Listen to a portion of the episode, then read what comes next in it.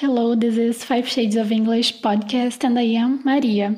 Our today's podcast is about the future.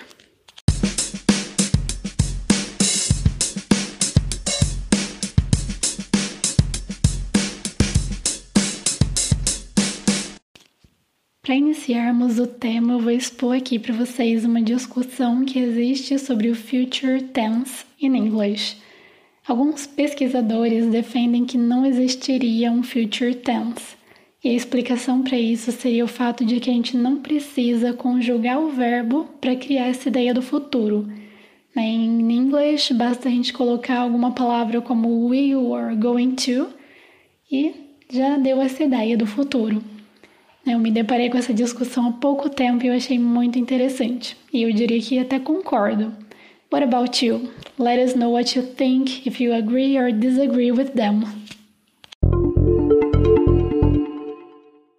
Há duas formas básicas de expressar essa ideia do futuro, usando will or going to. Vamos começar então com will e dar uma olhada em como ele se posiciona dentro de uma frase. Nas frases afirmativas, seguimos a ordem subject, will e verb. Por exemplo, you will go, você vai. Em frases negativas, colocamos o not logo depois do will, ou então podemos usar a forma contraída won't. You will not go, you won't go. E em frases interrogativas, a gente inverte a posição do will e do sujeito, ficando então will, subject e verb. Por exemplo, Will you go? Você vai? Will you go there?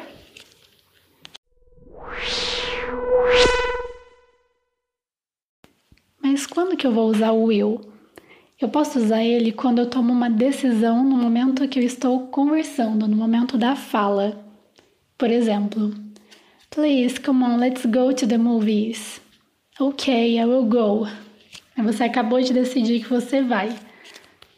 Também podemos usar quando a gente faz uma previsão baseada na nossa opinião.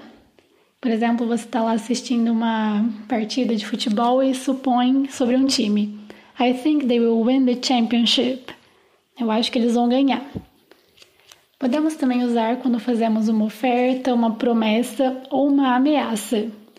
Don't worry, I'll do this for you.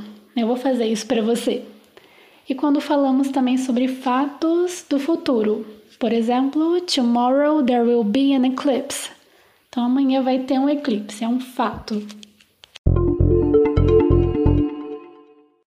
Vamos conferir agora o going to, ou melhor, to be going to, porque aqui a gente também precisa do verbo to be, que ele vai ser conjugado de acordo com o sujeito da frase. Vamos ver então a estrutura das frases. Nas frases afirmativas temos subject, verb to be, going to e o verbo, main verb. Por exemplo, I am going to study now. Eu vou estudar agora. Em uma frase negativa, temos subject, verb to be, not, going to e main verb. Por exemplo, I am not going to study now. E na interrogativa, a inversão. E o que inverte aqui vai ser o to be, ficando assim: to be, subject, going to e verb. Por exemplo, Am I going to study now? O going to ele é usado quando fazemos planos. Por exemplo, I am going to travel for a month next summer Pode ser usado quando fazemos previsões baseadas em evidência. Quando está nublado e você tem certeza que vai chover, it's going to rain soon. E também quando algo está prestes a acontecer. Por exemplo, você está numa praia, vê alguém se afogando e grita para o salva-vidas: Hurry up, they're gonna drown. Ué, mas cadê o going to nessa última frase? Ele está ali sim, é o gonna, they're gonna drown. O gonna é a forma contraída do going to, um jeito mais informal da gente falar. going to Ghana.